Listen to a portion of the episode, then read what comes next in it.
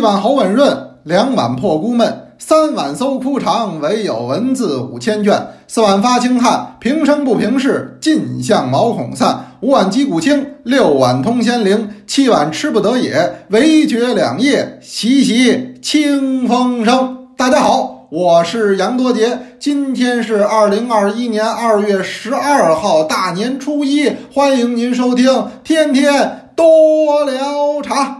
嘿，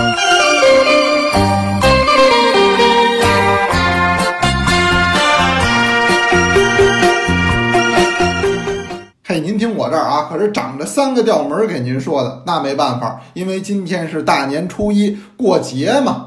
在这儿啊，我先代表多聊茶全体的工作人员，祝大家新的一年牛年大吉，牛气冲天，扭转乾坤，是多喝好茶。你说四句都不挨着呀？那怎么会不挨着呢？前三个说的是牛年，后一个说的是咱们的茶事儿啊，对不对？我都得给照顾到了。当然了，他就没合上辙，这个是小小的遗憾啊，没关系，没关系。这个过年嘛，您肯定也不能怪我，对不对？那么今天呀，实际是大年初一。昨儿个呢，大家可能也都看晚会了。这个晚会，我跟您说，我自打看这个名单啊，就央视春晚那个名单出来呀，我就觉得真得叫夕阳无限好啊，是只是近黄昏。什么意思呢？真是一年的不如一年，有点日薄西山的感觉。现在不是大伙儿抱怨这个春晚不好看，它确实也不行。我想原因是两方面的，是吧？一方面呢，的的确确这个水平下降了，这个节目呢看着都不得走心。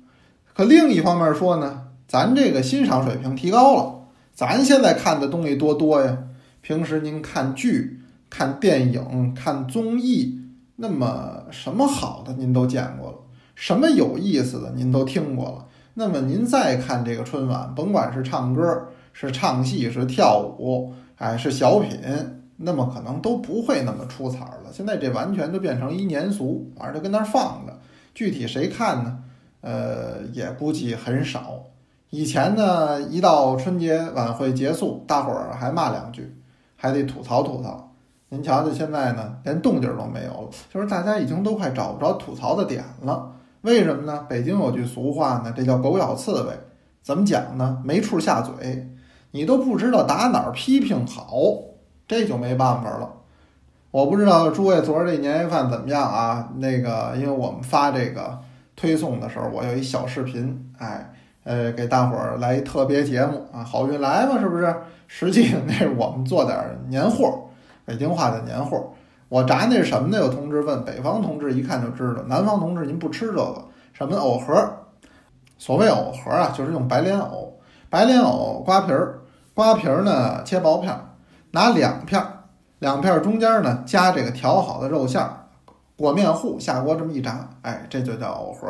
这个白嘴儿也能吃，哎，蘸点腊八醋呢，效果就更好。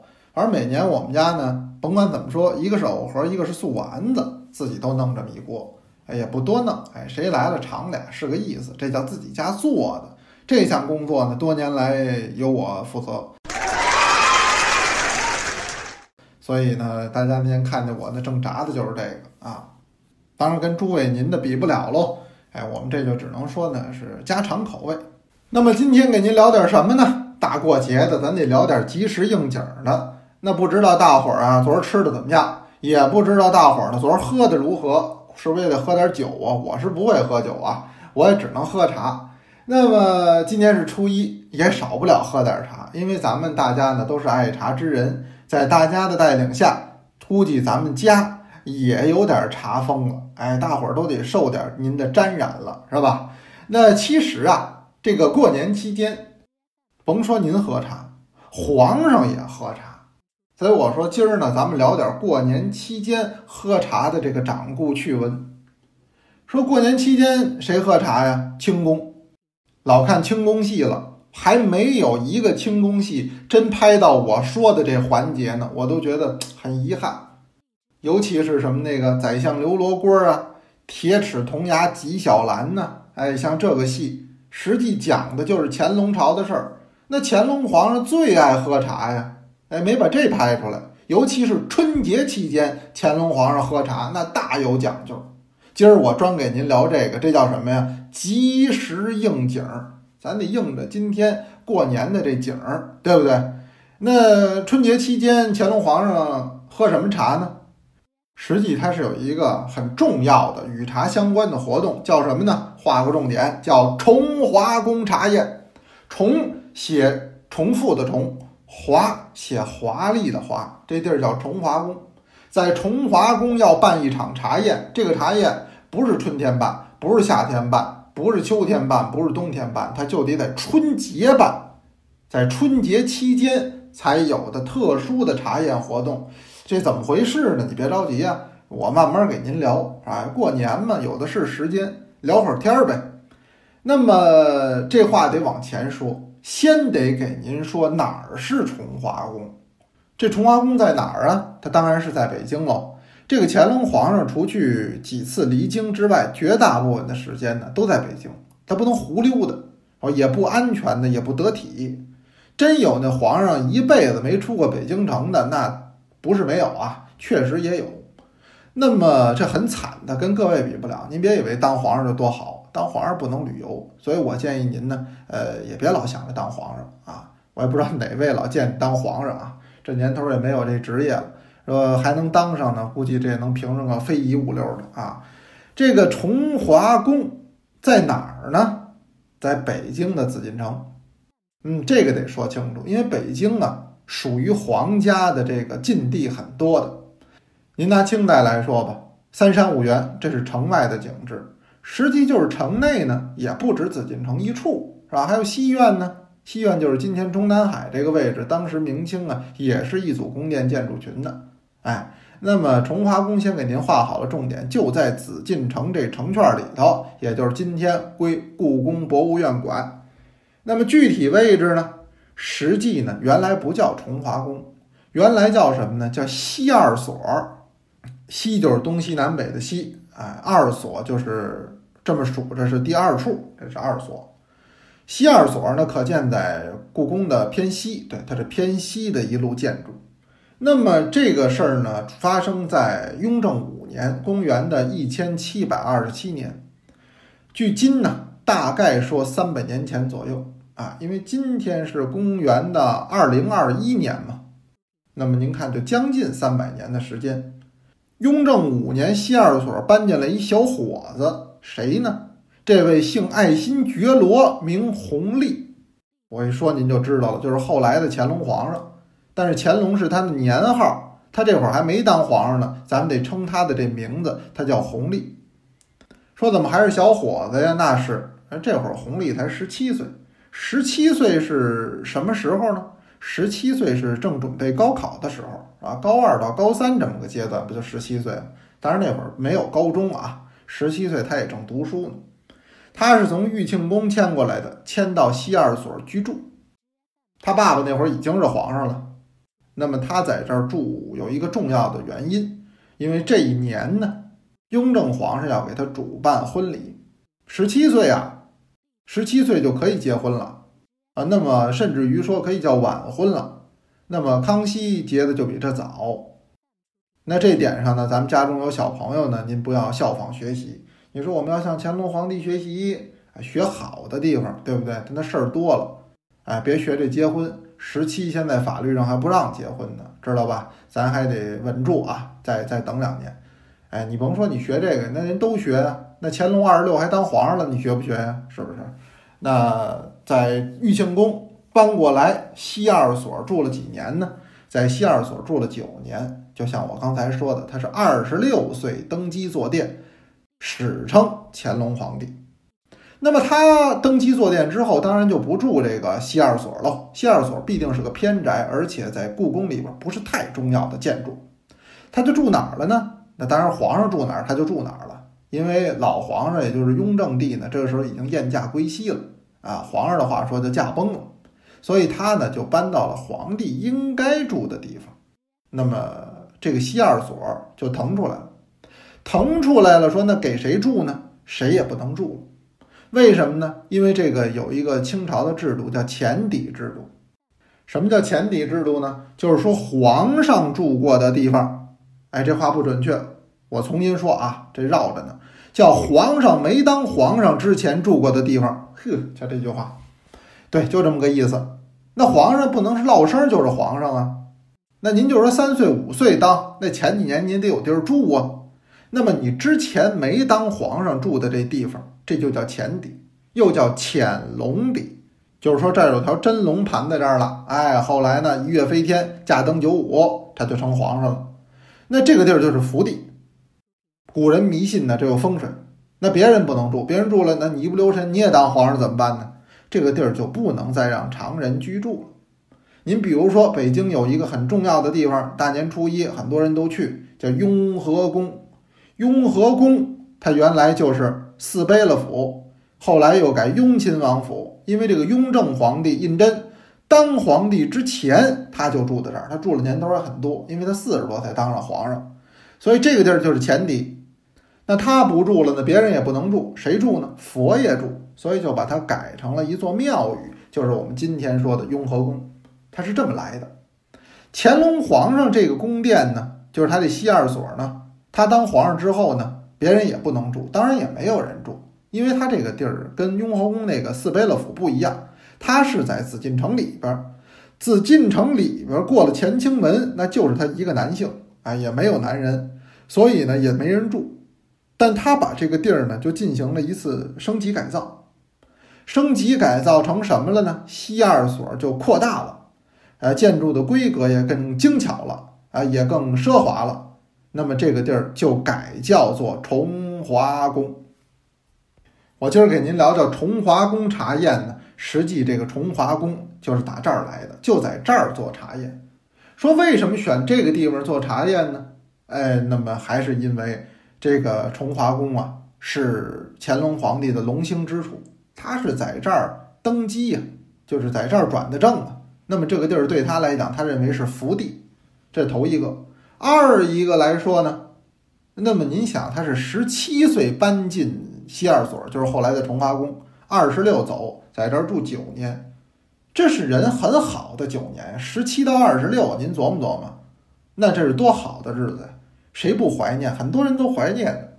所以乾隆皇上他自己也有一种内心的感情在其中，所以他呢对西二所是非常的看重，把它升级到崇华宫之后，那么也可以说他是经常要来的。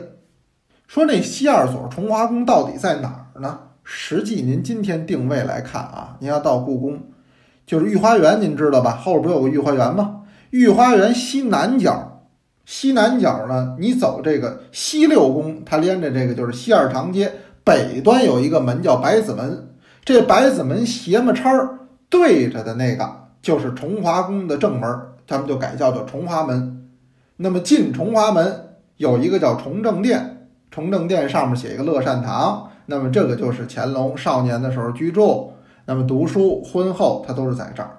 那么乐善堂再往后就是这个建筑的最主要的这个点儿，就是崇华宫。那么崇华宫呢，据说啊，崇华俩字，那么是舜的尧舜禹啊，那个舜是舜帝的名字，他名崇华，所以呢，哎，就起了这么个名字，这是很雅的。这崇华宫里还有这个乾隆皇上的书斋，哎，他不光是在这儿，没有什么政务处理，他主要是比较私人的事儿。呃，那您比如说，他很多自己的事儿都在这个崇华宫来办，哎，您比如说他母亲，那么乾隆皇帝是母最孝啊，那么他在崇华宫经常要新春的时候办家宴，哎，那么皇上家自己也得吃一顿，那么这是不对外的，这就他们吃，就在崇华宫吃。那你再比如说，过年期间的一个活动在崇华宫办，叫做家平书福。家平书福是什么意思呢？就是每年的十二月初一日，也就是腊月初一这一天是崇华宫比较热闹的时候。呃，乾隆皇上在这儿写福字儿，因为是家平日嘛，所以叫家平书福。哎，这个就赐给大臣们。哎，就是过年了嘛，大伙儿谁要能拿着一个乾隆御笔的福字儿，那当然是很高兴的。实际诸位，咱们后来在中国书店抽奖的那个就是乾隆御笔福字儿。哇！那么崇华宫呢，东边还有一个很重要的建筑叫漱芳斋。漱芳斋有人说我知道了，小燕子呀，《还珠格格》呀，紫薇呀，这不都在这儿吗？对，没错，您说的对。这个所以编剧很有本源，他选了一个故宫里边，就是紫禁城里边有的建筑当他们这个的住所，实际就是漱芳斋。那这也有一个安排，就是乾隆皇帝，就是那个剧里的乾隆皇帝，是很重视小燕子和紫薇的，所以把他们安排在的是崇华宫的边上。你看这一笔呀，这咱得说琼瑶阿姨啊，这笔妙，她搁在了一个自己非常私密的宫殿群的边上。那么通过这一点，也可以看出来，那么乾隆皇帝就是那个剧里边的张铁林老师演那位。他对于这两个小女孩的一份看重，还有这么一种私人的感情在其中。那么这个呢，就都是重华宫中发生的故事。当然，最重要的还是与咱们爱茶人相关的，这叫做重华宫茶宴。那么重华宫茶宴是哪一天办呢？哪一天呢？这个日期呢，没有一个特别确定的日期，不是说一定跟咱似的。初一一定吃饺子，那不是这个，它没有一个特固定的日期，呃，反正一定是在元月半，元月半。那么也有是初二啊，也有是初三呢，初四，反正年头不一样啊，它也不一样。这可能是有人呢给他来算，哎，给他来算。所以呢，它实际上呢，这是在春节期间的一个吉庆活动，但不定时，不定日。嗯，这是根据每年的情况不同来择定。乾隆在位是六十年，六十年呢他就退位。为什么？他说我不超过我爷爷，我爷爷在位是六十一年，因为他的祖父是康熙呀。康熙在位六十一年，是中国历史上正式在位最长的皇帝。怎么加一正式呢？实际乾隆你要算起来比他长。乾隆在位六十年，退位，让位给嘉庆。嘉庆当皇上，他当太上皇，他当太上皇又四年，这四年实际朝政还是在他手里执掌。那么前前后后是六十四年，所以他掌握朝政、统治中国的时间实际要比他爷爷长，但是名义上是他爷爷是六十一年最长。那么在他长期的半个多世纪的帝王生活当中，崇华宫茶宴是相当重要的。而且重要到不是每年都办，只有在特殊的年份要办。那我们看了一下史料，大概清宫办崇华宫茶宴，在乾隆皇上在位的时候，一共办了十次。他们分别就在乾隆十年、十一年、十五年、二十五年、三十二年、五十年、五十四年、五十六年、六十年，还有嘉庆元年。嘉庆元年，他当太上皇，他又办了一次。那这都是乾隆皇上举办茶宴的日子，崇华宫茶宴。那你说这茶宴，茶有的是，想办随时都能办。他为什么只在这几个年头上办了呢？那么为什么其他的年头就没办呢？那么这个崇华宫茶宴到底喝什么茶？到底谁跟皇上一块儿喝茶？这故事还很多啊，大年初一就讲不完了。那咱们到时候初二接着聊。好的。今儿个呢是大年初一，哎，给您请出来的这位同学呢是二班的陈平同学，茶诗咱们是不能停啊。那您先来欣赏。北苑茶有怀，宋何敬先生。十年清妃瑟瑟尘。如花喷出见西春，世间绝品人难识，闲对茶经忆古人。烟台版：十年清妃瑟瑟衬，如花喷出见西春，世间绝品人难识，闲对茶敬一古人。好了，刚才我们欣赏到的是陈冰同学读的茶诗。之前我们也在腊月二十九发出了一个召集令，那么春节期间，您要是在家，您要是付钱，那么也给我们呀投个稿，读读茶诗，您读也行，家人读也行，您是普通话读也行啊，您是乡音读更好，您是外国话读呢，我也欢迎，好不好？那我们就等着您的这个茶诗作品了，有问也有答，天天多聊茶，咱们明天接着聊，同学们。欢迎来读茶诗哦。